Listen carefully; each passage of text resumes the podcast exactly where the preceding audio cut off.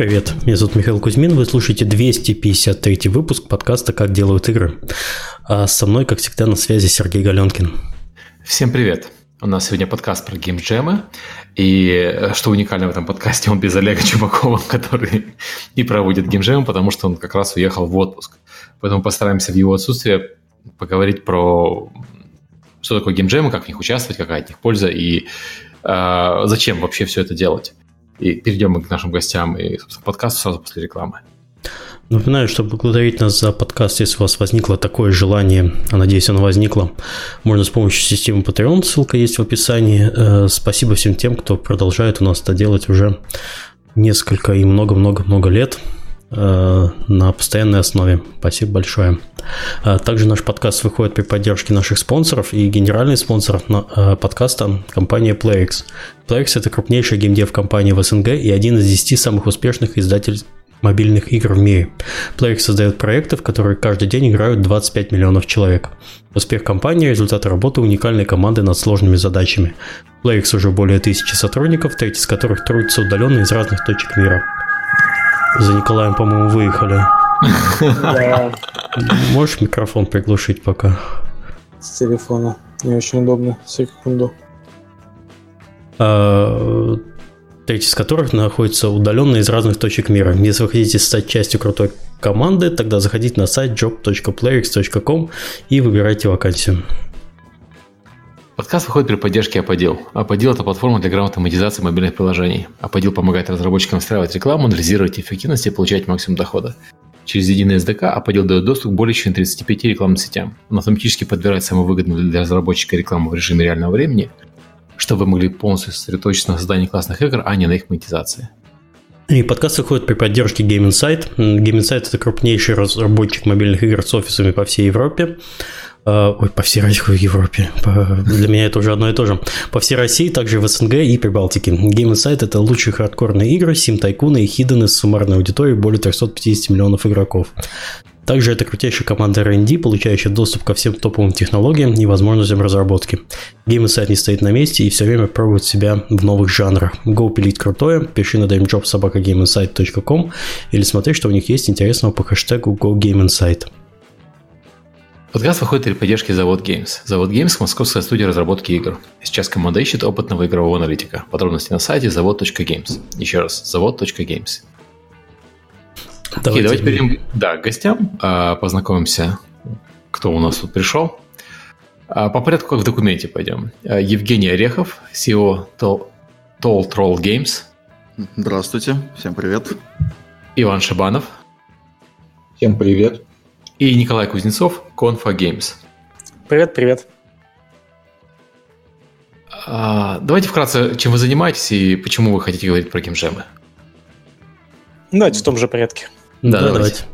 Давайте тогда я начну. Э, мы небольшая компания, изначально из Эстонии, но у нас распределенная команда, то есть есть люди из России, с Украины, из Донецка, э, из Латвии. Шесть человек, которые вот трудятся, работают над играми. И, в принципе, первый самый релиз, он у нас как раз состоялся э, во время декабрьского Ludum Dare. То есть это первая была игра, которую мы, собственно, вот все вместе дружно взяли и выпустили. А про себя-то чуть-чуть побольше можешь рассказать, что когда ты э, начал заниматься играми, с чего начал, как да, вообще конечно. добрался до компании? Э, в отличие от многих, я достаточно поздно начал играми заниматься, то есть всю жизнь играл, но как-то почему-то никогда не доходили руки до того, чтобы их делать. И где-то два, два с половиной года мы с ребятами собрались, решили, что, в общем-то, а чем мы хуже? У нас же тоже много гениальных идей, и можем, можем игры делать. И по чуть-чуть, по чуть-чуть начали собирать команду вокруг себя. То есть сначала это было более локально э, Латвия и Эстония втроем. И постепенно добавляли людей в команду, то есть искали. Получилось в итоге распределенное, да, то есть что у нас часть команды, она находится близко друг к другу, часть достаточно далеко. Э, участвовали в DevGame, буквально недавно прошедшем побеждали э, Джона Карнажа, это вот мы. Делали, делали, что могли, в итоге победили. Показывали свою игру, участвовали, пробовали на награды подаваться. Ну, и гейм, этот самый геймдев очень интересует, то есть дальше планируем только, только вперед. Слушаю подкаст уже, наверное, где-то год-полтора. В принципе, э, благодаря вам в том числе узнаем очень много нового из, из того, что, что в индустрии происходит и как, в общем-то, игры надо делать. Саша, завтра просыпаешься, надо слушать подкаст, а там ты. Ну да. Что делать-то целую неделю? Ну, знаменитый, все теперь. раздавать буду. Хорошо. Девушки любить точно будут. Это прекрасно. Давайте, Иван. Всем привет. Меня зовут Иван. Я в прошлом художник, а сейчас вот инди-разработчиком стал. Вот, я делаю игры в одиночку. Ну, я довольно-таки долго участвовал в геймджемах, а, до того, как стал уже непосредственно инди-разработчиком. То есть я работал художником днем, а вечерами делал игрушки для разных джемов. А где ты художником работал? В индустрии? Да, в индустрии. Э, также просто фрилансил какое-то время. Работал 7 лет на заводе, тоже художником. То есть у меня такая богатая карьера была. А сколько играми, получается, занимаешься профессионально? Профессионально вот я первый год только начал. Когда И, то есть ты же работал художником в игровой индустрии? А, и, да. Профессионально, наверное, уже лет пять, можно. С 10 года лет. И, ну, ну, то есть, э, я почему спросил профессионал? Профессионал обычно от любителя отличается тем, что он все-таки считает свою вот эту область деятельности основной и зарабатывает на ней деньги. То есть, когда ты начал работать. Ну, художником я работал как бы почти всю жизнь. То есть, я как угу. учился, так и работал. А именно в геймдев пришел я, наверное, в десятом году, что ли, я начал с игры Дозор и браузерка была такая. Mm, помню такую. А где ты находишься? Я в Москве. В Москве, хорошо. А, Николай? Ну, я геймдизайнер, э, страдаю этим уже года четыре, а свои первые поделки на GameMaker делал еще раньше. Но они были такие именно э, любительские пробы пера. Э, вот поработал в двух мобильных компаниях. А сейчас э, мы Confa Games э, сделали деспотизм, живем с него и начинаем делать новую игру. Вот, собственно говоря, пришел сюда, потому что наш вот этот проект, выживший инди, деспотизм 3К, он зародился на Людум Дейре, и вообще наша команда появилась благодаря джему. Господи, я только сейчас понял, что мы почти весь состав участников понабрали с геймроста. Так получилось. Это получилось абсолютно случайно, потому что я могу сказать, мы этот выпуск обсуждаем сейчас, вот когда нам э, Евгений написал. Евгений написал еще в конце апреля. Да, вот, да, и не, не было ничего понятно на тот момент. Да, и даже участников не было. Вот так получилось. Ну, смотрите, у нас активные люди, оказывается, в, в выпуске. Прекрасно. Ну вот, стараемся везде пролезть. Хорошо. А где ты находишься? Э, прямо сейчас я нахожусь в отпуске во Флоренции, а так мы питерские, вся команда. Вся как команда питерских, хорошо. Давайте вкратце, кто как для себя понимает, что такое геймджемы и с чем их едят. Скажите. Так, ну давайте опять тогда по, по документу пойду я первым. Э, мы это понимаем так, что это э, сбор нескольких людей или одиночек для участия в каком-то, ну, условно конкурсе, хотя это не всегда конкурс, для того, чтобы собрать игру. Собрать игру за определенное время. То есть бывает от 24 часов до э, трех дней, бывает вообще до бесконечности. То есть некоторые джемы, они длятся и месяцы, два, и три. И цель, цель всего этого выпустить какой-то готовый продукт который будет хоть в каком-то состоянии э, рабочем, то есть чтобы в него можно было запустить, поиграть, и чтобы остальные участники, соответственно, могли его оценить и дать какой-то фидбэк. Окей. Okay. Иван? Ну, даже не знаю, что к этому добавить, скорее всего, да, что так и есть. Ну, да, собственно говоря, определение джема, оно для всех одинаковое. То есть, э, ну и самое главное, да, действительно, это мероприятие, на котором нужно доделать продукт э, до конца в краткие сроки. Все остальное это уже нюансы, зависящие от определенного мероприятия.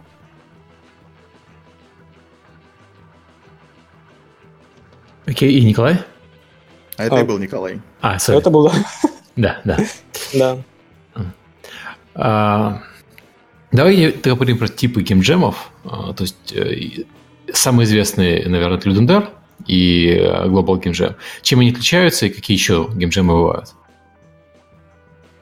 Ну, давайте я про Ludum Dare тогда сначала расскажу. Mm-hmm. Да, давай. А, потому что мы, собственно говоря, только в нем и два раза и участвовали, и про него более-менее знаем. А, Dare — это такой джем в интернете. В нем абсолютно mm-hmm. нет призов, и при этом, несмотря на то, что нет призов, в нем огромное количество участников. То есть где-то по 2000 игр на каждое мероприятие коммитит. Проходит он э, три раза в год, и э, в нем есть два формата. Это компо, самый такой строгий, классический геймджем, где участвовать должен обязательно именно один человек. Это все длится 48 часов, и все от начала до конца должно быть сделано этим человеком, и потом выложено исходные данные, собственно говоря, ну, на страницу джема. У меня это сразу такое... встречный вопрос, а как это проверяется, что один человек участвовал? Ну, это же все а... на, на доверии, по сути, идет. То есть, ну, призов же нет, опять-таки. Да. В, этом вся, в этом вся магия, да, в том, что, э, конечно, там будут э, другие участники внимательно пытаться как-то вот там что-то проследить. И это же выкладывается в открытый доступ. Чаще всего это какой-нибудь там GitLab, там можно посмотреть даже, кто там коммитил, то есть это же mm-hmm. такое. Но это не обязательно все. И я не знаю, насколько сильно там э, что-то проверяют вот этом, в этом плане. Ну, тут, наверное, как Все. часто, часто в индустрии бывает, те, кто хотят обмануть, они могут обмануть. Но, в принципе, люди все-таки ожидают, что все подходят честно и делают ну, вещи, да, которые да. будут честны по отношению ко всем остальным. Pожалуй. Вот, а второй формат – это более расслабленный джем, дается трое суток, в нем можно участвовать командами, и вы можете использовать какие-то наработки, какие-то элементы, но э, рекомендуется, если вы, например, взяли музыку, которую написали не вы, не ваша команда, просто поставить галочку, что вы не участвуете как бы в конкурсе э, звука, потому что оценки в джеме проставляются по различным категориям. Есть оценка overall, то есть оценка э, игры в целом, и много разных категорий. Там визуальная составляющая, э, фан, вот музыка, это все отдельные э, моменты. Вот так. Сколько участников в Людунтер? Ну, вот э, я не помню, сколько людей конкретно, но на последних паре было по примерно по 2000 игр э, закомичено. А ну, кто же это все, вот ты говоришь, оценки выставляет? Кто же выставляет оценки? 2000 игр посмотреть, это, по-моему, просто, ну... А, очень, они сделали э, довольно хитрую систему оценивания. Э, там есть так называемая карма, которая увеличивается у тебя, когда ты оцениваешь чужие игры. Соответственно, игроки э, все оценивают друг друга. Э, вот. И для, для того, чтобы вообще ну, как-то появиться в общем рейтинге, у тебя должно быть э, больше 20 оценок. Единственный способ получить их – это саму оценивать другие игры. Соответственно, если ты оцениваешь больше, чем оценили тебя, твоя карма растет, и ты в общем списке игр находишься выше. Это момент оценивания. И оце- оценки... Система, да. да, и оценки не видны. То есть, в принципе, ты не знаешь, как оценили другие эту игру. У оценки может быть очень... У игры может быть очень много оценок, но при этом рейтинг по итогу низкий. А может быть наоборот. Ну, то, есть, то есть фактически учитывается активность твоя. Да. В комьюнити да. ты варишься сам себе. Да-да-да. И это надо учитывать в том плане, что, ну вот в этом плане конкурса, что э, играть будут только такие же разработчики, э, как и ты. То есть у этого есть свои плюсы, есть свои минусы, но в основном это довольно прикольно, и ты как бы знаешь, для кого ты делаешь. Не совсем так играть могут все, а вот оценивать только разработчики. Ну да, оценивать, оценивать. А вообще, а что обычно оценивается? То есть я понимаю, что когда разработчики друг друга оценивают, они, в принципе, могут делать некоторые поблажки. Чему дается приоритет? Это visual, идея, а там э, все графика? Оценивается. Там есть набор... А там отдельные категории, да? Да, набор там 7 категорий, по-моему. То есть там и графика оценивается, и аудио оценивается, и то, что Николай не сказал, на э, этом самом Ludum Dare всегда не заранее, но дается конкретная тема, на какую должны игры угу. Да, вот я только, только что хотел про это. Да. Да, и, соответственно, соответствие игры теме, оно тоже оценивается. То есть вам никто не говорит, что вы не обязательно должны делать игру на заданную тему, но, конечно, вы получите больше оценок за счет того, что у вас совпадение есть. А примеры какие-нибудь тематик э, Ludum Dare можете сказать?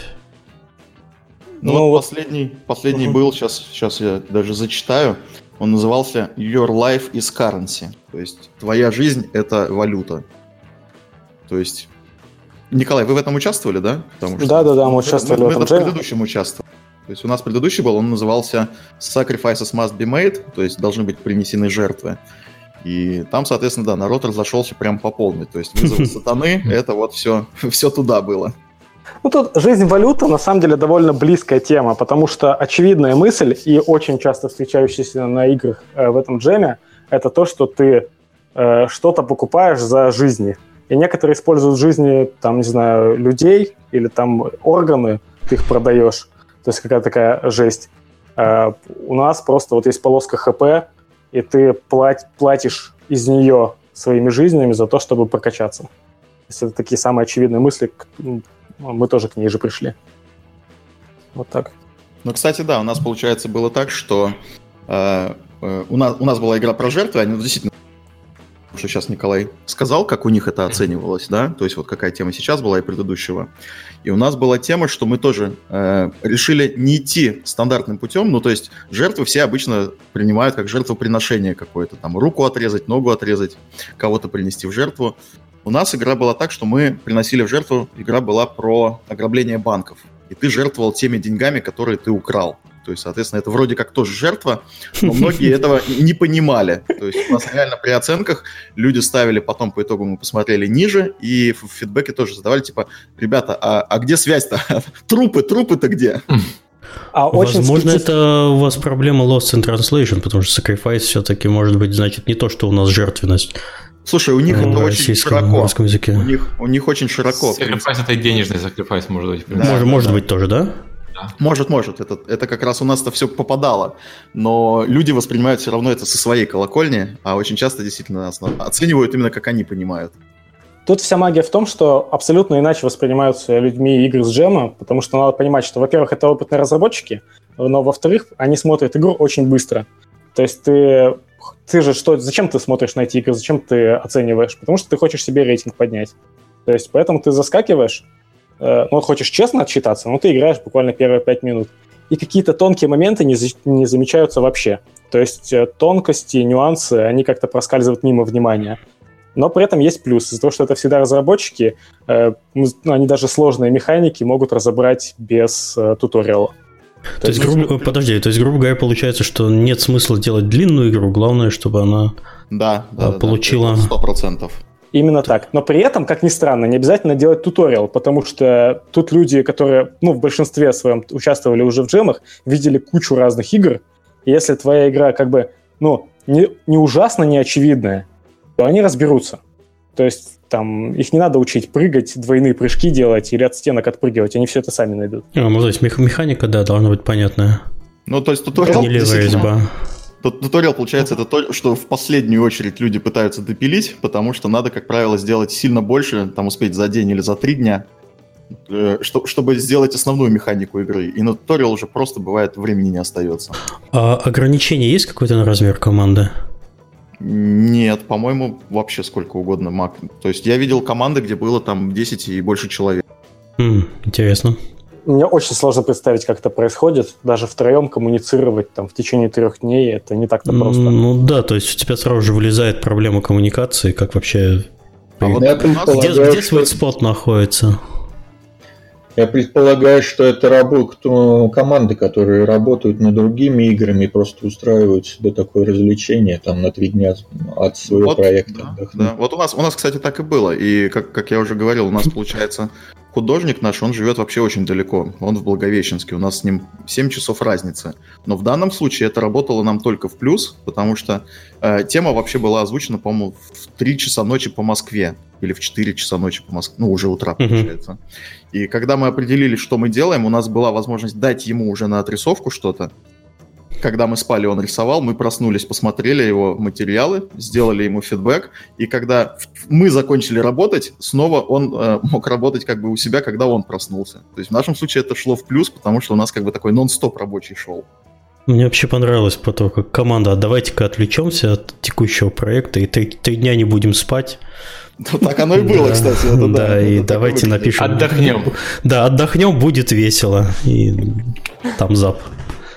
Ну, ну, кстати, к слову, вот это реально вот прям один в один наш случай. То есть вот у нас команда 6 человек, и мы коммуницировали, у нас как бы, ну да, мы уме... как бы научились работать за последние вот полтора года, что мы работаем вместе. То есть у нас шло общение хорошо. Но изначально убедить людей, типа, ребята, а давайте вы в свой выходной, потому что обычно это проходит в выходные дни. Вместо того, чтобы заниматься какими-то делами, вы вот, да, по 18 часов будете проводить за компьютером, и мы будем делать что-то. И, и призов за это не будет. Это, это как бы, да, такой себе. Челлендж был интересный. Окей, а что можно рассказать про Global Game Jam? Так, ну вот с Global Game Jam у нас так получилось чуть меньше опыта у всех оказалось. Э, но из того, что, опять же, из открытых источников, из того, что читал, получается разница в том, что это Game Jam с физическим присутствием на месте. То есть получается, что Ludum Dare у вас команда может находиться в разных местах, и вы просто по интернету общаетесь, и никуда ехать не надо. А Global Game Jam — это в разных странах есть места, где люди физически собираются, то есть организаторы мероприятия должны подтвердить локацию, и если это происходит, то туда приходят люди с ноутбуками, и на месте там должны создавать команды, должны создавать игры. И, в принципе, игры создаются вот там три дня, вот все эти люди в одном месте живут, пытаются что-то сделать, но при этом э, участников там не в пример больше, потому что э, в 2019 году, вот буквально там три месяца назад прошел, и там было 47 тысяч участников, которые сделали 8,5 тысяч игр. То есть по сравнению с Людом Я вот смотрю, 800, 860 э, локаций было в 2019. Да. То есть мест проведения. Очень круто. Я помню, что в Wargaming э, участвовал. Они давали, давали локацию для Global Game Jam в Минске в свое время. Ну вот у нас в Таллине была э, организация, под- поддерживает разработчиков независимых, и они давали локацию свою. Мгм. Ну, Global Game Jam, он вообще больше располагает к тому, чтобы там какие-то еще призы э, организовать. Ну, потому что это регистрация, это уже можно проверить, что там люди сделали на самом деле на месте, что они с собой принесли. И э, для спонсоров это все намного более интересно выглядит. И мероприятие О. раз в год всего происходит. Оно более такое э, хайповое получается. У нас тут даже в Хилверсуме есть локация. MediaMonks делает. Это крупная, если я правильно помню, веб, веб-контора, которая делает э, всякие штуки для на заказ для интернета крупных заказчиков. Ну, даже можно сходить. М. Не поспать все выходные, почему бы и Ну, нет. ну ты готовься, Миша, да, что тебе три дня придется участвовать, терпеть людей вокруг, а их много. Окей, хорошо. А, Окей, и э, у нас еще третий э, тип джемов, это тематические, локальные, жанровые и так далее. А, Может, чуть подробнее про них? Потому что я знаю, есть джемы, которые в рамках студии проводятся, а вот все остальное это как? Ну, вот Ивана есть опыт. Ну, я могу скорее рассказать вот про констрактовские джемы наши. То есть есть комьюнити вокруг э, этого движка, если его можно так назвать. Вот. И, соответственно, там периодически проводятся джемы где-то раз в три месяца, раз в полгода. Вот. Просто все, кто хочет, организуются в одну большую команду, где-то скидываются там рублей по 200. Вот. Из этого формируется призовой фонд. И делают игры где-то в среднем за неделю или за две. И потом все вместе это все оценивают.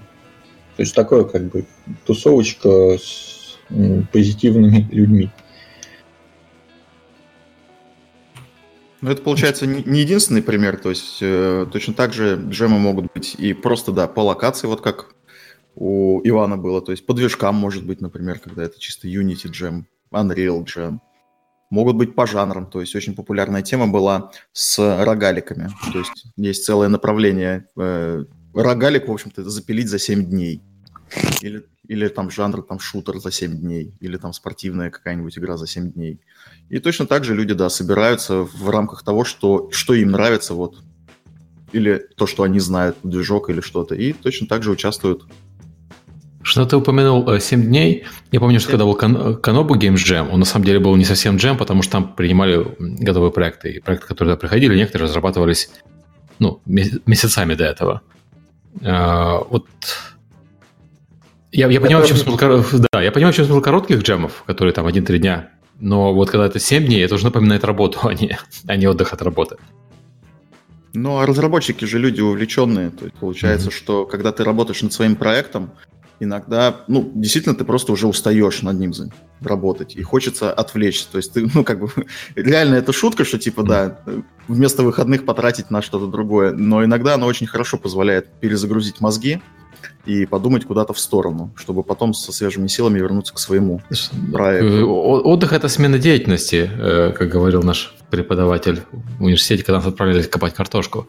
То есть я понимаю, что для некоторых э, смена проекта это тоже своего, своего рода отдых, но одно дело отдых на 1-3 дня или на одну неделю, другое дело отдых по 18 часов в день, когда это больше трех дней. Я вот Нет, смотри, немножко по-другому. Когда джем идет месяц, тебе же не обязательно сидеть сутками. Ты можешь посвящать там два часа в неделю. Ну и так чаще всего бывает, да.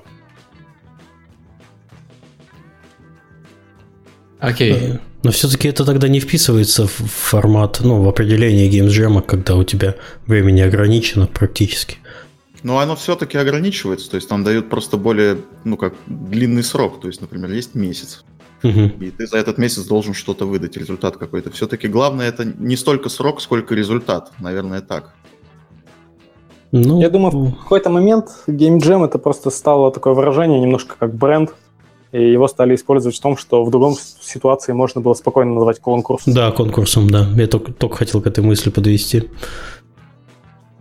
Ну, mm-hmm. Да, если, если есть какие-то призы, я думаю, по-любому ты на месяц можешь людей увлечь, если приз итоговый будет того стоить. И, значит, мы все-таки договорились за того, что все-таки длинные штуки лучше конкурсами называть, называть. Вот, а джем это все-таки такое короткое, исходя из определения. Ну, ну да, и название же пошло от джем-сессий музыкальных. Да, Сложно когда... себе представить да, музыкальную сессию на месяц. Для тех, кто не в курсе, джемами называются, когда несколько музыкантов собираются и играют на, ну, играют одну мелодию, импровизируя по, в основном. По фану, да. Да, по фану. Конечно, а, да. Окей, а зачем участвовать в джемах? Ну, кроме отдохнуть 18 часов в день.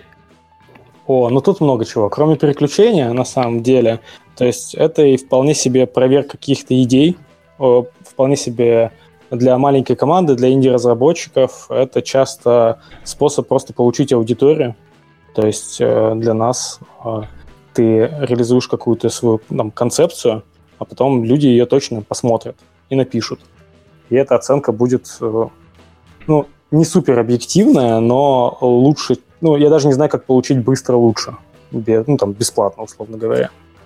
А, самая главная идея вообще, зачем джемы завелись, это справляться с прокрастинацией, там, проблемой белого листа. То есть очень много же людей, которые хотят войти в индустрию, хотят начать делать игры, но не знают, с чего начать.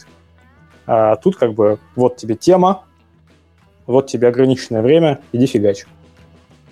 Вот, мне кажется, основные какие-то. Давайте еще добавлять ну, Соревновательность на самом деле вообще очень классно двигает тебя вперед, когда ты вот работаешь с большим количеством людей над одном каким-то. Они делают то же самое, что и ты, только как-то по-другому все время общаетесь насчет этого. На мой взгляд, классно очень проекты двигают.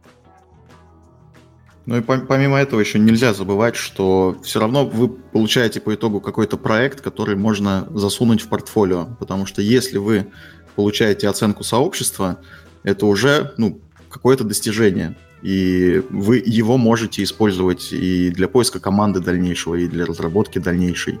И у вас уже действительно есть какой-то продукт, который вы можете развивать. Потому что, понятно, за три дня вы не сделаете MMORPG. Ну, некоторые пытались, кстати, и получалось. Вот. Но вы получаете старт, и с этого старта, с этой основы вы можете двигаться дальше. И отсюда уже у вас тогда будет действительно, вы попадаете в геймдев, то есть те, кто хотят, вот Jam геймджемы это самый короткий путь в геймдев, наверное. Потому что вы за три дня получаете результат, и потом можете уже включать это в том числе и в CV свое, где вы участвовали, что вы сделали, что ваша игра получила, чего добилась. Плюс репутация, которая у вас как бы тоже внутри сообщества складывается. Потому что э, очень многие, они в геймджемах участвуют постоянно. То есть вот, например, Алекс Роуз, который у вас на подкасте был, я так понимаю, он в Людом Дере участвует чуть ли не каждый, там вот, как они проходят, так и участвует.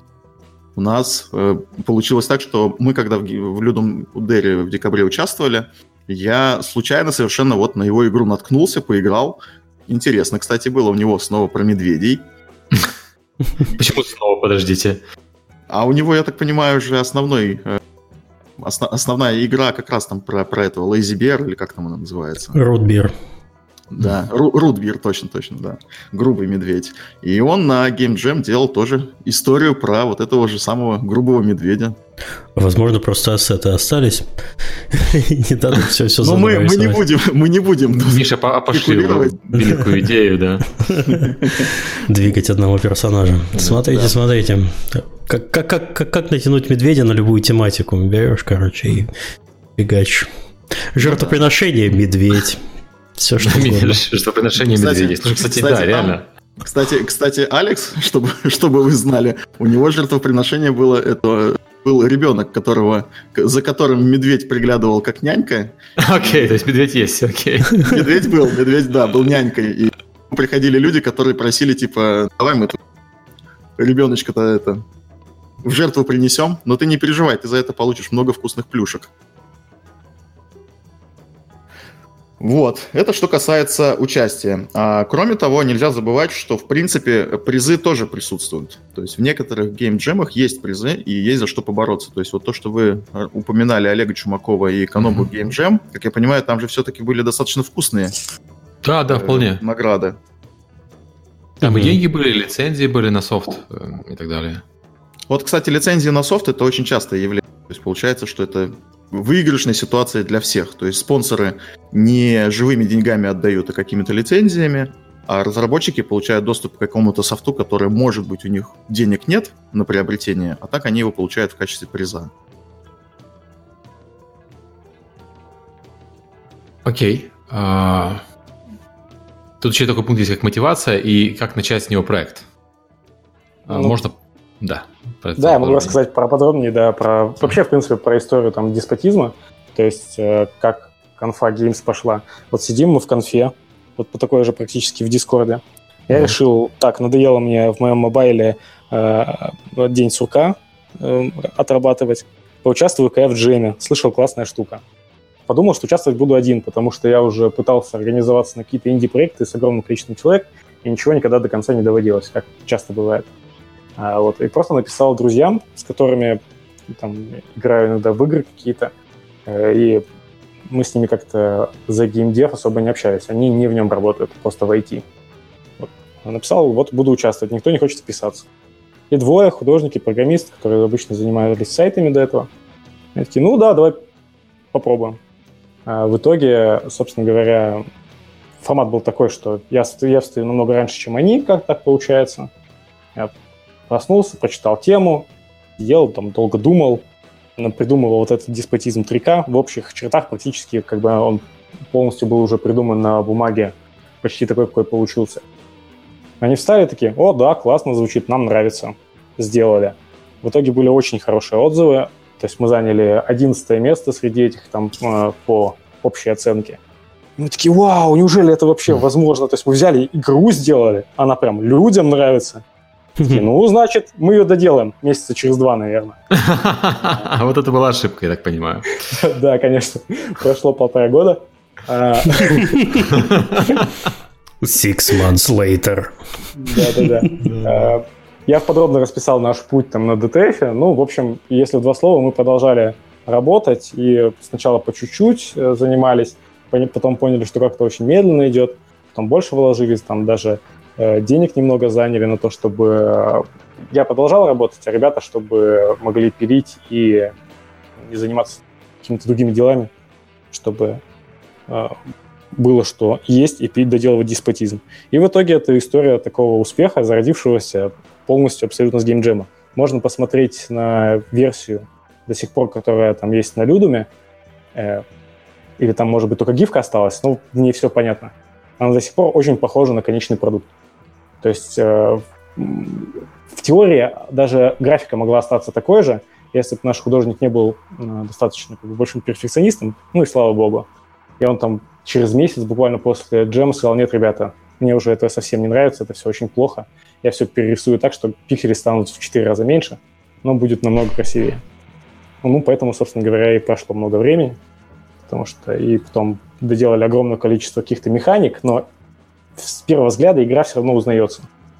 То есть эта игра была, по сути, про одну коровую механику, довольно простую, что как раз-таки удобно для джема. И, по сути, проверилась гипотеза, эта механика будет людям нравиться или нет. Мы такие, будет. Ну, все, значит, надо делать. Окей. Okay. Вот, в принципе, примерно так. Так, это, кстати, интересно. То есть, э, а сколько вы в итоге доделывали игру, если не секрет? Полтора года. Ну, Полтора года. Есть, да, примерно так. Это, это, это был... кстати, угу. это важная вещь для многих людей, которые думают, что... Э, ну, это типично для э, разработчиков игр, которые только начинают, что начал делать проекты, потом э, поскольку 90% работы занимают первые два месяца, а оставшиеся 90% работы занимают оставшиеся два года, вот многие не, недооценивают э, Да, эти 180%, эти, да, эти 180 да. работы, да, они, да. они такие. А, именно так, да, потому что на самом деле, э, если игра про оригинальную кор-механику, а с джемов лучше всего получаются именно такие. То есть если мы даже посмотрим на историю успеха, это в основном игры, у которых какая-то прикольная там идея именно не нарративная, а вот mm-hmm. механистическая, а, то проверить гипотезу довольно быстро. А потом оказывается, чтобы игра была успешной, тебе нужен контент. Потому что на джеме тебе достаточно, чтобы игрок поиграл 10 минут и оценил в принципе. Ну, там, не знаю, ну 40 максимум. Больше не надо.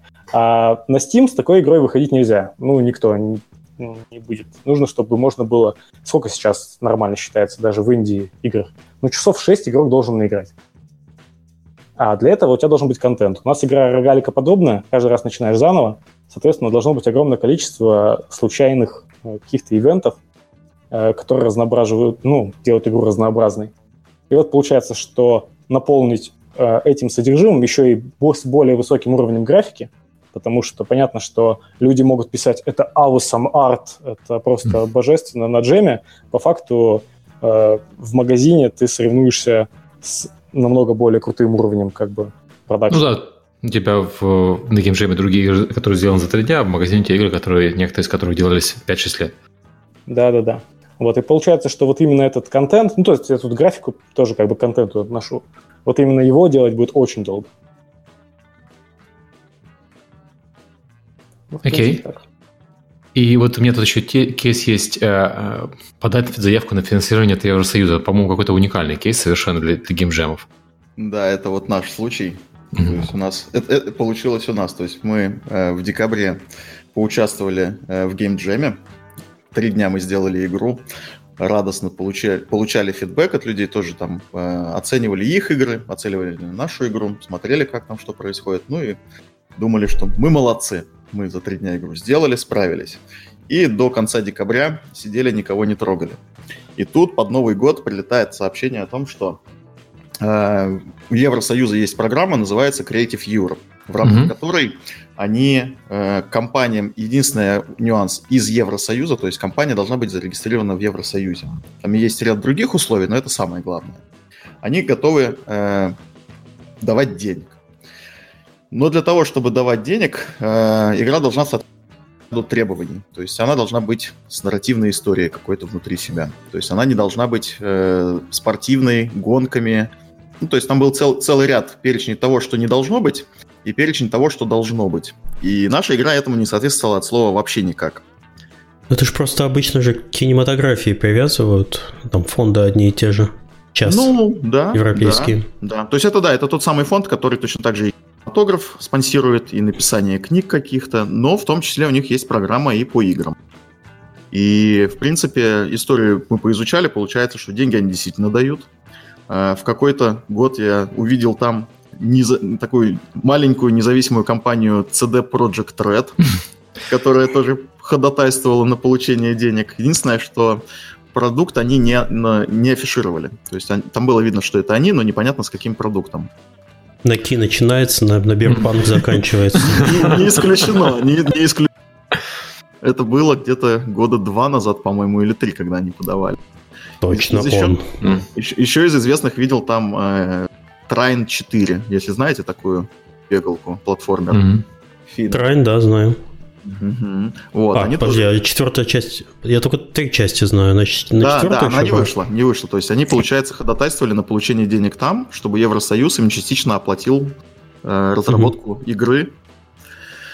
Вот. Э, денег дают до 150 тысяч евро, но это тоже не халява. То есть, получается, одно из условий это то, что 50% денег даете вы, 50 дают они. То есть, если у вас есть своих 150 тысяч, можно получить 150 тысяч от них. И дальше каждый сам оценивает, сколько ему для того, чтобы игру сделать необходимо. Угу. Ну, ну вот. Ну и мы, значит, посмотрели все это, изучили, решили. Ну, как бы, да, даже на этих условиях все равно деньги это деньги. Надо, надо пробовать. Типа, 20 долларов из 20 долларов. Ну вот, и, и значит, у нас, да, получается, до окончания приема заявок было э, февраль 27 число. То есть чуть-чуть, чуть-чуть меньше двух месяцев. Ну и э, я как сделал презентацию ребятам, смотрю, типа, ребята, деньги можно, можно, можно получить, то есть хватит как бы какое-то время разработку остальных проектов. Давайте тогда думать. И, и получается, у нас там работа началась. То есть мы действительно, вот как говорил Коля, после э, геймджема они думали, что они за два месяца игру сделают, а нам пришлось за два месяца сделать игру. То есть в итоге, да, мы сами себе устроили дополнительный геймджем и челлендж. То есть э, решили на практике узнать, что такое кранчи в игровой индустрии. Потому что, ну, концовка проекта, да, она была очень жесткая и сложная, потому что там помимо разработки непосредственно самой игры, нужно было готовить документацию для подачи в Евросоюз. А они тоже такие ребята интересные, то есть помимо э, того, что игра должна быть сделана, она еще должна быть коммерчески успешной. Но никаких показателей вам не дают. То есть просто вот коммерчески успешный. В итоге мы показывали, да, что вот у нас игру купили один раз, а разрабатывали мы бесплатно. Соответственно, она у нас коммерчески успешная. Технически это как, ну, юридически все вроде бы совпадает. Зарплаты мы не платили? Не платили. Расходы были? Не было. Продажа есть одна? Есть. Ну, все в порядке. И таким вот макаром мы сделали игру, релиз сделали на ичо, потому что на Steam мы все-таки постеснялись. Э, потому что, да, как, как правильно говорит э, Коля, сделать игру все-таки хочется качественно и хорошо. То есть в данном случае мы ее сделали больше для галочки, но у нас есть планы ее все-таки дальше тоже дорабатывать. То есть... На Steam постеснялись. Галенки, но видит еще. Ну да, потом Steam Spy, статистика, кому это надо. Прикинь, Серега, ты разработчиков пугаешь. Ну, Хорошо. Да. Вот, и реально, да, реально получается, что этот кейс никогда бы не сработал, если бы мы не участвовали потому что другой игры на тот момент подходящей у нас не было. И мы запилили в игру, которая была, ну, таким платформером тоже, про, про машинки, э, запилили сюжет, сюжетную кампанию, э, добавили э, чуть больше механик, которые, ну, как бы разнообразие в геймплей внесли, и сделали задел на будущее, то есть мы ее назвали эпизод 1, Money Run эпизод 1, для того, чтобы дальше можно было дорабатывать игру уже, как эпизод второй выпускать, уже куда потратить столько времени, сколько игра реально требует. И это, понятно, будет не два месяца. То есть там уже, наверное, цифры будут ближе к тому, как, как говорил Коля, то есть год, полтора, два, сколько сил хватит. Ну вот, и по итогу, да, по итогу закончилось все тем, что мы успели, мы сделали, то есть э, были, конечно, вопросы от Евросоюза вот как раз-таки по поводу успешности игры и продаж, но они этот кейс э, приняли, потому что, да, юридически все как бы было формально исполнено. И сейчас мы ждем августа, сентября для того, чтобы получить какой-то итог. То есть либо мы проходим, либо нет. Получается так, что за год э, этот фонд собирает где-то около 120 игр в качестве заявок и финансирует из них от 20 до 25 в зависимости от года. То есть еще в этом году уже все закончилось, но на следующий год, кстати, еще у них остаются деньги. То есть программа у них была рассчитана до 2020 года.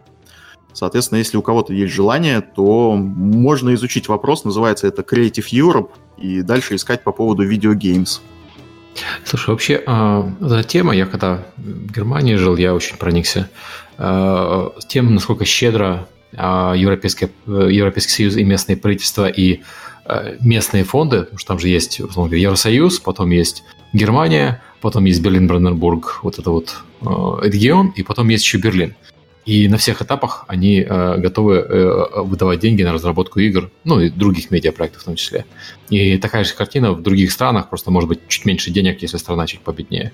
Хотя вот Польша достаточно щедро э, помогает разработчикам. Но, наверное, подкаст про это сделать, потому что там действительно огромное количество э, денег, которые э, можно использовать на разработку хороших игр. Это правда, это правда. Мы когда, ну, до этого мы, честно говоря, даже не смотрели в то, но как только вот я услышал про одну программу, я занялся тоже поиском, так, а что есть еще, где еще деньги дают? И действительно получается, что этих программ их хватает. Ну, то есть, как бы, да, это Евросоюз, то есть надо тогда думать о том, чтобы создать компанию. Но вот, например, э, я из Эстонии, и в Эстонии компании до сих пор создаются по интернету. То есть вы можете до сих пор получить электронное резидентство, открыть компанию, не приезжая в страну у вас будет проблема с открытием счета, если вы не приедете, но тем не менее, то есть компанию сделать вы можете, и это уже будет формально, ну, дает вам право для участия в подобных программах. А, mm-hmm. а деньги это, опять же, деньги это деньги. Да, и, то есть, понятно, это проект хорошая компания, им тоже нужны деньги, но инди-компаниям обычно деньги нужнее. Ну да, а если посмотреть, что участвуют все-таки, ну, не последние люди в игровой индустрии, и они не стесняются подавать и ходатайствовать на получение этих фондов, то почему бы и, и индикам не поучаствовать? Mm-hmm. Окей, э, давайте пойдем, у нас осталось несколько больших тем. Что нужно для участия в, геймде, в геймджеме? Ну, во-первых, нужна команда, если ты не хочешь делать все один. А, вот, а, команду искать... Э, то есть есть э, вот эти джемы, которые вживую, которые на местах, и там очень часто собираются прямо на месте. А если же ты участвуешь в сетевом, никакой магии не будет, нужно найти кого-то заранее. То есть в моем случае это оказались друзья, которые вообще не планировали э, участвовать в геймджеме. У них, может быть, и был какой-то интерес к геймделу, но я о нем даже и не знал. Соответственно, просто попингуйте своих знакомых. Э, либо можно попытаться собраться на, там, на тематических форумах, либо там на группах ВКонтакте. Вот как-то так. Ну, кстати, если это Global Game Jam, то, как я понимаю, вы можете просто прийти в локацию uh-huh. и на месте подходить к людям и спрашивать, что делают они, и рассказывать им, что умеете делать. А что... такой, такой вопрос. На вот этих вот с Global Game Jam Э, кто больше всего востребован? Вот представляете, что я прихожу, и я говорю, я там, я маркетолог, такой, иди нафиг вообще. Все-таки да. Приходи через год. Да, приходи через год, у нас игра будет. Ну, это я так утрирую. А кто больше требуется? Там э, понятно, что для написания игры, ну, там, программист, художник, и кто-то еще звук должен делать. Ну, возможно, ну, нарративный геймдизайнер. Звук, кстати, меньше, наверное. Самые востребованные это художники, потому что обычно те, кто а, инициативно хотят участвовать, они уже, ну вот, именно уже настроены. Они чаще всего владеют каким-то там движком, чаще всего простым GameMaker или Construct. А, геймдизайнеры, каждый сам себе геймдизайнер, если ты хочешь участвовать в джеме, скорее всего, у тебя есть какие-то свои идеи. Не для всех это работает, но просто для большинства. А, вот. а рисовать умеют немногие. Ну, то есть э, очень часто в джемах получается результат в виде так, так называемого, даже есть мем, типа программер арт. А на Людуме специально написано там большими буквами, что программер арт приветствуется. Если вы рисовать не умеете, ничего страшного, пойдет. Но, конечно, всем как бы хочется, чтобы по, над твоим художеством поработал кто-то, кто умеет это делать. Еще даже будет такое понятие, как artist's code, чтобы для полной гармонии. Нет, в идеале, конечно, лучше всего, когда есть полная команда, то и, и геймдизайнер, и программист, и художник, и саунд-инженер какой-нибудь, и кто еще у нас там бывает? Ну, маркетолог, Миш, прости, наверное, все-таки нет. Это настолько идеально, что я такого не встречал. Ну вот, слушай, наш случай был такой, потому что, я говорю, мы шли готовой командой, и мы участвовали с, ну, своими силами, то есть уже сложившимся коллективом. Это, конечно, проще. Но никто не отрицает того, что можно найти команду на месте. То есть вы можете действительно прийти и найти. И чем больше у вас есть умений, тем более востребованным вы будете. Может, там вас, за вас биться начнут уже на месте. Ну, я часто даже видел на форумах всяких тем, и на том же GameDev.ru перед началом Londonderry. То есть народ просто собирается в команды такие.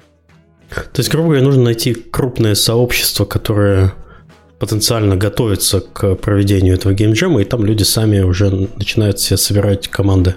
Но если в онлайне, то да, да. Мгм. Или на, на Global Game Jam, я думаю, можно на локацию прийти и найти уже вот на месте. Мгм. Я помню случай, когда ну, мне его рассказывал товарищ о том, когда один программист э, поучаствовал в трех проектах. Э, Ну, они были все простые, по идее, а он, видимо, был очень скилловый. Он сначала сделал одним, потом сделал другим, потом третьим. Это на оффлайновом. Ничего себе. не хва- На этом конкретном мероприятии была нехватка программистов, и вот такой человек альтруистичный. При этом тот проект, который я видел, был очень, ну, как бы высокого качества. Это был такой а, простенький, но пошаговый рогалик с монстрами, то есть и с каким-то там простым лутом. Красота. Ну, кстати, у нас, у нас в том Лудендере, в котором мы э, участвовали, получается, победил человек. Он победил и, в принципе, в номинации и, и компа, и джем. То есть он, он делал игру в одиночку все сам. Но было так, что я посмотрел потом за ним на Твиттере. Получается, у него его, в принципе, стиль и рисования, и игр, он был очень-очень похож на то, что он в итоге сделал. То есть это человек, который пришел с тем, что он умеет. То есть он знает движок, он знает арт. Какой-то арт он явно использовал старый, и он, по-моему, это даже писал в описании игры. И он просто использовал свои лучшие умения и скиллы для того, чтобы сделать игру. Но при этом она, кстати, действительно была очень увлекательная, несмотря на то, что он ее сделал, получается, за 48 часов. У нее, то есть, было интересно играть уже на тот момент. Окей, а, а что насчет э, времени? Но тут время надо выбирать. Смотреть заранее джем, в котором участвовать времени требуется для участия. Потому что если это Ludum Dare или Global Game Jam, это вот 1-3 дня, и вам надо понимать, да, что ничего другого в это время у вас не будет происходить. И, ну, чаще всего это проходит в выходные. То есть, если вы заранее знаете, что вы можете освободить время, то освобождайте по максимуму, потому что даже на сон у вас времени будет сильно меньше, чем вы обычно привыкли. И, соответственно, надо будет исходить из того, что не кушать ничего, то есть это все в отрыве от производства. То есть чем больше вы тратите время на свои какие-то, ну, тем меньше времени у вас остается на игру. Ну, соответственно, тем, тем, тем меньше будет шансов на то, чтобы сделать какой-то достойный проект. Ну, ты Мгм. отчасти запугиваешь, потому что вот из этого, я думаю, многие боятся начинать участвовать, потому что они будут думать, откуда я знаю, что у меня какие будут э, выходные, а вот э, вдруг у меня дела появятся. Но самое, Ну. главное, самое главное при сетевых э, в том, что никто тебя ничему не обязан, не должен, поэтому начни от Но я, кстати, соглашусь, соглашусь с тобой, потому что ты прав, может, это прозвучало как-то очень жестко. В принципе, Да. э, если вы начали проект, никто не обязывает вас закончить, потому что на том же Ludum Dare две с половиной тысячи это те проекты, которые дошли до релиза, потому что на этапе регистрации у них обычно около 6-8 тысяч заявок. Да. То есть, Да, могу тоже Вот на- сказать, что у меня многие проекты, как, в которых я участвовал, были не завершены. Ну, просто времени не было. Как бы ты начинаешь про, ну, делать, расписываешь тему, что-то уже даже де- делаешь какую-то заготовку до игры, но в конце в релизе остается просто какой-то кусок кода или несколько картинок. Не, не обязательно заканчивать. Ну вот на последнем Людум Dare 44 мы вот два раза участвовали, это второй. Мы заняли по оверолл 19 место, тоже весьма хороший результат. При этом и я, и программист э, родные. Они занимали целый день, и только в один день. Фон на 48 часов. Марафон, поэтому по арту э, так, то есть все равно какая-то жизнь была в эти э, э, так Что что- с Николаем? Связь прерывается, да? Мгм. П- Потерви там от- отельный Wi-Fi свой. Хорошо.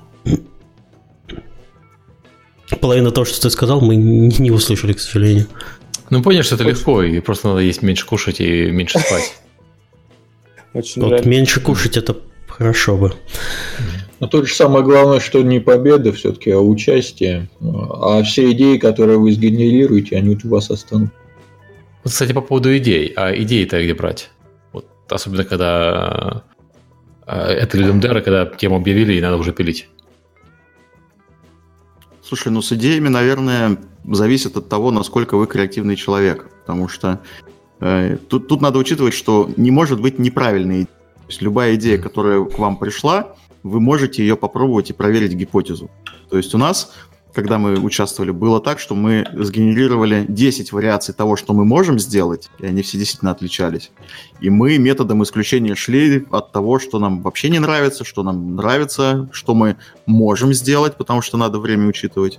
Но с идеями как-то проблем вообще не возникало, потому что если вы участвуете в одиночку, то, может, надо заранее чуть-чуть подготовиться, то есть подумать, какие, в принципе, у вас могут быть варианты. Потому что по Людum Dare, например, там нету конкретной темы заранее, но есть список тем, которые э, рассматриваются. И то есть у них в, кон- в, в конце, по-моему, остается, что 20 тем они публикуют, из которых одна будет вот той самой. И при желании вы можете эти 20 тем заранее подумать, то есть что бы вы могли на эту тему сделать. И уже когда будет конкретно она, начать, в общем, да, устраивать мозговой штурм и потратить первые там час-два времени на то, чтобы определиться, что вы будете делать. Хотя у нас получилось так, что мы через 10-12 э, часов отказались от той идеи, что мы делали, и поменяли почти полностью все. Ну вот у меня кейс был, можно так сказать, что э, я когда начинал с объявлением, ну, объявили тему на Daily, то есть я, получается, первый день потратил только на идеи. То есть, пока не лег спать, там до трех часов ночи, я сидел просто генерировал идеи и записывал их, а с утра спокойненько разобрал и выбрал та, которая была более классной. Я себе выбрал такой подход, сейчас, надеюсь, меня будет получше слышно, э, в том, что если не приходит идея сама, то э, брать э, идеи какие-то, которые мне нравятся, из других игр, и смешивать их с этой темой. А еще, получается, наслаивается то, что нужно сделать все очень минимально, чтобы успеть. Соответственно, в этот раз, например, я взял там доту авточас, урезал ее до абсолютного минимума, который можно сделать за этот, э, за время Людума. Еще добавилась тема. И получилась совершенно оригинальная игра, которая, не сказать, что очень сильно на тот же первоисточник похожа. Ну да, вообще, в принципе, кстати, тут вопрос, наверное, не только где брать идеи для участия, а еще и в том числе, что если ты смотришь проекты других людей, то очень часто возникает впечатление, что черт побери, почему я до этого не додумался? То есть реально очень, очень часто появляются мысли какие-то неожиданные, там, неожиданная трактовка этой темы или что-то. И что-то, что можно посмотреть себе на будущее. То есть не обязательно же доделывать свой проект. Можно посмотреть проект, который сделали другие, и вынести, научиться у других, потому что они действительно точно такие же люди, очень умные, очень интересные, сидят и думают. И, может быть, на основе там других идей можно сгенерировать что-то свое. То есть можно и, и предыдущие Людум Деры посмотреть, что там люди делали. И, в принципе, ну, как Николай сказал, да, посмотреть на то, что, что популярно сейчас, например. То есть что сейчас в трендах. Кстати, об инфополе просто забавный факт. На последнем вот этом Людум Дере наткнулись на игру, игрок делал, он сделал практически деспотизм. Я ему потом об этом написал, он о нем до этого ни разу не слышал. И там mm-hmm. тоже колесо, в котором бегают людишки, он немножко иначе сделан баланс, то есть оно не такое, там сложно проиграть, более похоже на типичное, как сказать, там, ну, ферму условно, то есть ты развиваешь свою колонию человеков. Но корневая идея точно такая же, несмотря на то, что даже тема другая. Ну, это, кстати, нормально. То есть, получается, когда объявляют тему, очень много похожих проектов. Потому что все-таки, когда, ну, там, например, 4000 человек делают игру на одну и ту же тему, пересечений будет полно. Потому что, ну, не, нельзя иначе, все равно мы все смотрим. Особенно, когда жанр э, явно напрашивается под тему, люди все делают... Платформер. Абсолютно, да. Платформер, ММО, вот все. Да. Все, что мы любим. Э, типичные ошибки, я так понимаю, э, мы немножко Уча- разобрали. Участвовать, есть... участвовать да. в геймджеме – типичная ошибка. Да-да-да-да, я, я ждал эту шутку. Скорее наоборот, кстати. Типичная ошибка новичка – это не участвовать в геймджеме. Потому что вы за короткое время получаете возможность проверить себя, проверить свою команду, проверить свою идею. Это, ну, это, это вот легче ничего не придумать. Ну, я бы еще добавил такую э, мысль о том, что э, когда придумываешь проект на джем, желательно придумать его в разном размере, так сказать. То есть ты придумываешь свою гениальную игру, описываешь ее, а потом думаешь, так, а что бы можно было отсечь, чтобы это все еще был, был готовый продукт. Потому что с, и отсекать по максимуму, вот, чтобы и делать ну, как бы итерационно, потому что с большой вероятностью вы остановитесь где-то посередине, не доделав там все. А если пытаться сделать как бы ее целиком, то просто, ну, просто не успеете. Но я бы сюда еще добавил, что все-таки нужно делать либо понятное управление, либо писать о нем. Потому что часто бывает так, что запускаешь игру, и вообще непонятно, как в это играть, какими кнопками. Вот. Ну и все-таки туториал нужен хотя бы текстовый в теме. Ну еще, еще из ошибок таких бывает это... Ну вот наш случай, наверное, это все-таки то есть, как, менять тему внутри, то есть когда вы уже начали что-то делать, все-таки не стоит. То есть, если вы начали что-то делать, лучше идти до конца и доделать это. Если вы оцениваете, что да, окей, у вас времени хватит на какие-то переделки, можно это делать. То есть, вот мы, мы успели хорошо, нам повезло, наверное, где-то. Но лучше э, больше потратить времени на тот проект, который вы изначально делаете, и подумать просто, как его улучшить, если вдруг вам в процессе что-то перестало нравиться. Потому что, может, там его можно доработать без того, чтобы его выкинуть в мусорное ведро и начать новый, а просто добавить что-то что еще. И еще такой момент, э, надо использовать технологии, которыми вы владеете. То есть, например, не, не надо в первый раз идти и пробовать делать игру на Unity, если до этого не надо там использовать констракт, если до этого вы его в глаза не видели. То есть, если есть опыт какой-то работы в каких-то движках, с какими-то там э, технологиями, то используйте обязательно, но именно если вы знаете, как их использовать. Учиться во время Ludum Dare там или Global Game Jam не стоит точно. Не, ну если вы вообще ничего не умеете, можно и учиться. О, да, в этом случае 100%. Это Длинные ну, конкурсы как раз подходят прекрасно для освоения новых движков. То есть, когда у тебя есть там месяц, ты можешь вполне спокойно взять, попробовать по туториалам запилить какую-нибудь игрушку. Но за три дня учить язык программирования движок, наверное, не стоит. Ну, да. Если только это не три дня заранее. Окей. А... В принципе, основные, основные вопросы мы ответили. У нас осталась еще такая тема известной игры высших джемов – я так понимаю, что это, в принципе, по сути, только список, ребят, да? Мы не сможем как-то подробно их обсудить, да и смысл их обсуждать, потому что они уже вышли. По большому ну, счету, пока... это все да. игры про идеи какие-то. То есть тут mm. можно только сказать, вот мне нравится, что Суперход, он всегда упоминается в любом списке одним из первых. Потому mm что, вот, ну, Суперход — это игра про идею. То есть как только ты описываешь, что мир двигается, когда двигаешься ты, ты понимаешь, о, да. И они ее проверили, она сработала и доделали. Идеальный рецепт. Но обсудить, кстати, все равно есть. То есть, например, можно, вот тоже один из примеров, это Gold Simulator. То есть это вообще игра была, которая не, не должна была реально да, выходить. То есть это была игра с внутреннего джема компании, которую сделали после того, как закончили Sanctum 2. И у них они отдыхали, развлекались, вот то, что Сергей тоже говорил, типа поменяли проект, вроде бы отдыхают.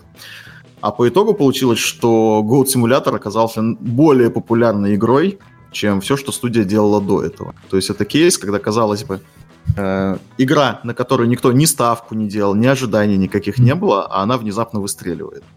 И люди получают результат вот просто космический. Она, по сути, жанр создала. Странный симулятор странного. Сейчас там би-симулятор делается, там вот симулятор гуся делается и так далее, да? Ну да, да. Причем тоже MMORPG. Да. Так, э, если я вижу здесь примеры, ну, Fortnite, можно упомянуть, оригинальный Fortnite э, появился на геймджеме и потом разрабатывался много-много лет.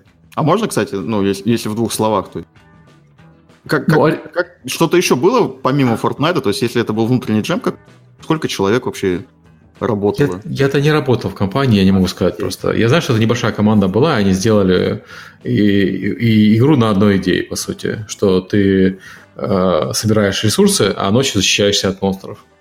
Э, ну, собираешь ресурсы, строишь базу, а ночью э, защищаешься от монстров. Это был такой Tower Defense гибридный. Uh-huh. Вот, и из этой идеи потом для этой идеи, для реализации этой идеи потребовалось переписывать инструментарий, написать новую версию движка, вот, и так далее. Э, он вообще изначально же на Unreal Engine 3 был сделал. Именно Fortnite, который геймджемовский был. Но инструментария не хватало, пришлось э, ждать новой итерации и так далее. То есть там этот геймджем потянул за собой такие совершенно тектонические изменения э, во всем. И в итоге вот привел к э, Fortnite Battle Royale и Fortnite Creative, которые не были бы возможны, если бы не все изменения в движке и все изменения в технологиях, которые потребовались для Fortnite изначально. Ну, то есть получается, что, по сути, Jam еще и технологии двинул, в этом случае Unreal ну, в данном случае да, но это, я думаю, это специфика конкретной компании Epic, которая э, может допиливать свой движок сама. Ну, может, вам просто надо чаще делать геймджемы Epic внешне для игроков. Да. Ну вот, но другие примеры давайте, может, тоже пройдемся, потому что есть замечательный Night, который, я так понимаю, тоже очень многие инди-разработчики любят и ценят, потому что тут, тут, наверное, основная это визуальная составляющая, то есть это тоже игра, которая вышла э, с Game Jam. То есть это тоже Ludum Dare, 2013 год, они поучаствовали.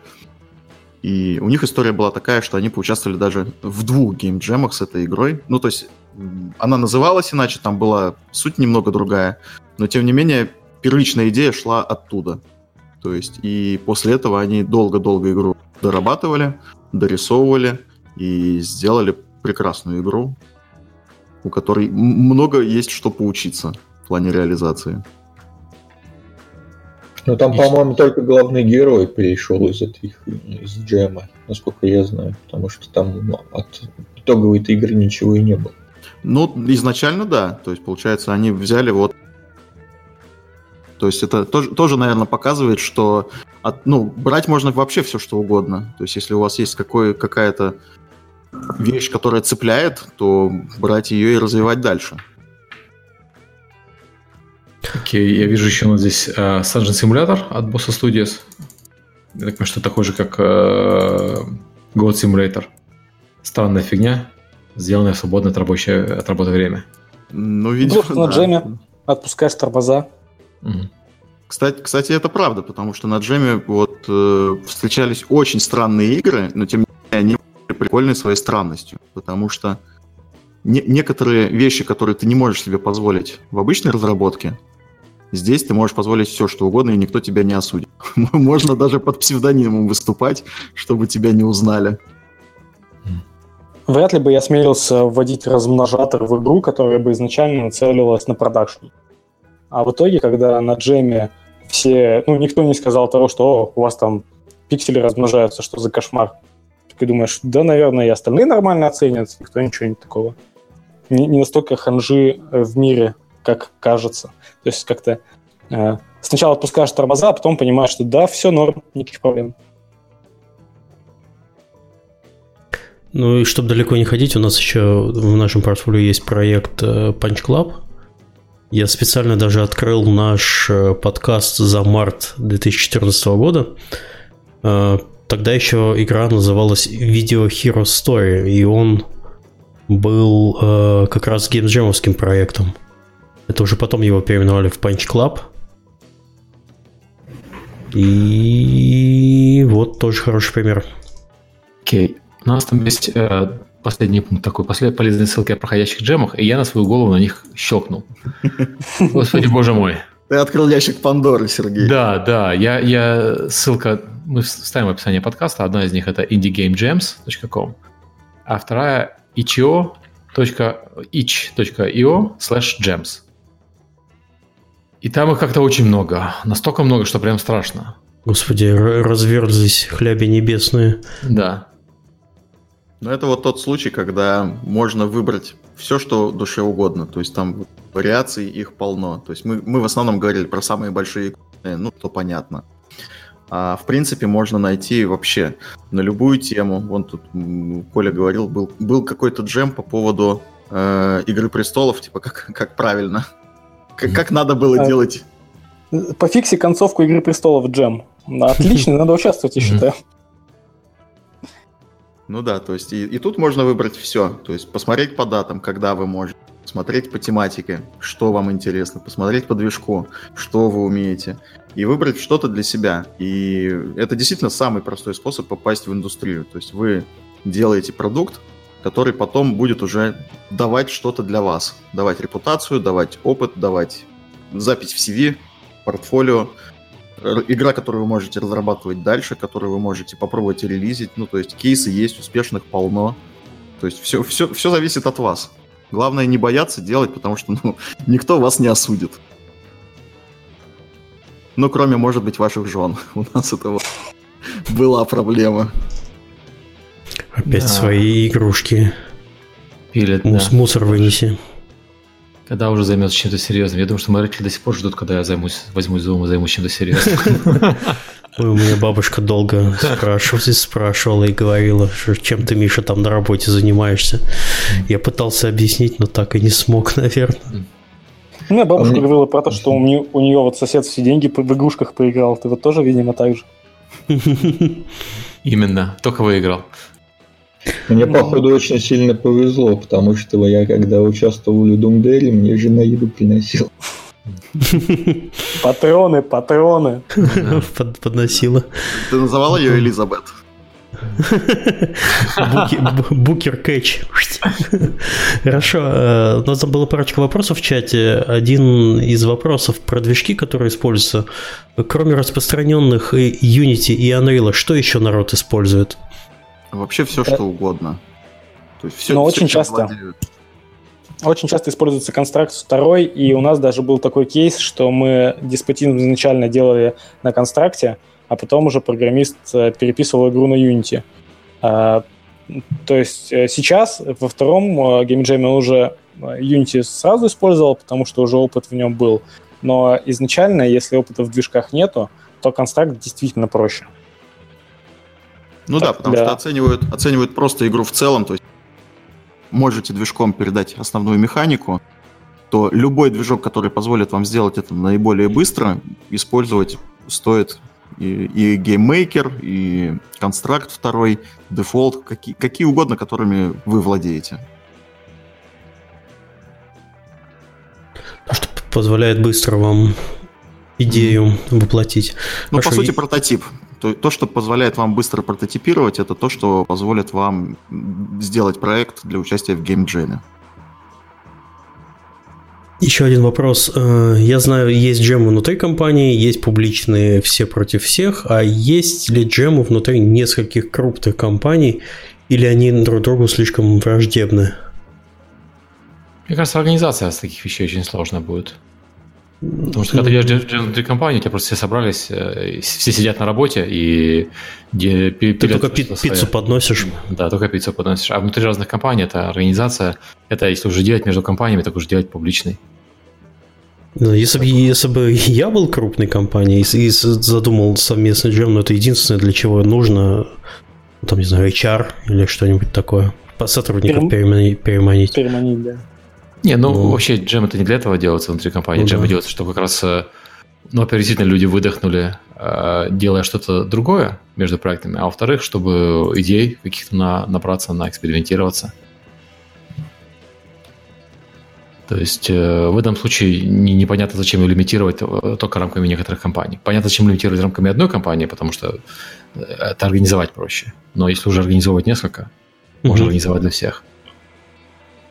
В общем, я не знаю про такие, про меж э, дружественные джемы между несколькими компаниями. Ну да, это звучит примерно как линейками помериться. Ну да. То есть, как бы зачем, зачем им это нужно, тогда не очень понятно.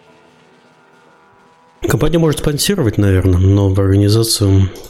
Ну, спонсируют часто. Обычно спонсируют кто? Компании-производители инструментария, то есть движков и прочих тулзов, и компании, которые хайрят в этом городе. То есть вот там в Минске Wargaming постоянно спонсируют, потому что они хайрят.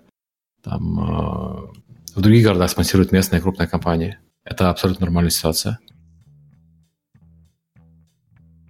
Так, мы подошли к нашему логичному завершению. Ребят, если mm-hmm. у нас есть что-то добавить э, к тому, что уже было сказано, и, и если нет, то давайте прощаться. Ну, единственное, просто повториться, что участвуйте в геймджемах, это действительно стоит того, и от вас требует не так много ни времени, ни сил. То есть три дня в год найти можно для того, чтобы просто попробовать сделать что-то другое. Что-то, чем вы не занимались до этого, или то, чем вы занимаетесь постоянно. То есть те, кто участвует, я думаю, они, в общем, возвращаются к участию в геймджемах, потому что, ну да, это своеобразный опыт. Многие на это подсаживаются. Ну, еще такую мысль хотел небольшую выразить о том, что зачем еще участвовать в геймджемах э, не новичкам, а, может быть, компаниям, ну, там, начинающим, небольшим. Э, потому что геймджем — это, по сути, репетиция э, полного производства, полного производственного цикла. На геймджеме ты и подготавливаешь игру, и занимаешься каким-то внутренним продвижением, таким небольшим, и там же тестирование происходит. То есть полная репетиция производственного цикла игры.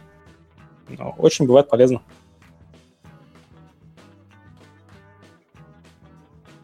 Окей. Uh, спасибо всем, то, что пришли. Спасибо всем, кто слушал. Uh, это был подкаст про геймджемы, и у нас есть тема следующего подкаста, Миша, если не ошибаюсь. Э, возможно, есть, но я ее забыл. Буду готовить завтра. Нет, у нас там есть, мы что-то с тобой обсуждали, список, э, в принципе, готов, но я забыл. Но, скорее всего, у нас этот выпуск, который будет следующий, есть э, некоторая вероятность, что он будет последним, потому что потом начинается E3, начинается отпуск у Сергея, который он проведет полностью с семьей, если я тебя правильно понял. Да, мне родители должны приехать э, в гости. Вот, и, возможно, либо будет прямо длинный перерыв там на, на пару-тройку недель, возможно, а возможно и нет. Так что не скучайте в следующем Миша, тема следующего подкаста, э, которую мы хотели, это геймификация. Но... А, да, вот, геймификация. Точно. Да. Я попробую связаться завтра с потенциальными участниками. Если все смогут, то следующее воскресенье будет на эту тему. А если нет, то посмотрим. Ты, ты предложи печеньки за то, что они придут в подкаст. А, ну да, а, правильно. Очки, ачивки, ачивки, ачивки. А, ачивки. Печеньки – это геймификация, ачивки – это геймификация. Э, золотую звездочку. Да, каждому. Ладно, давайте, всем пока. Спасибо за пока. подкаст, пока. Всем пока. Всем пока.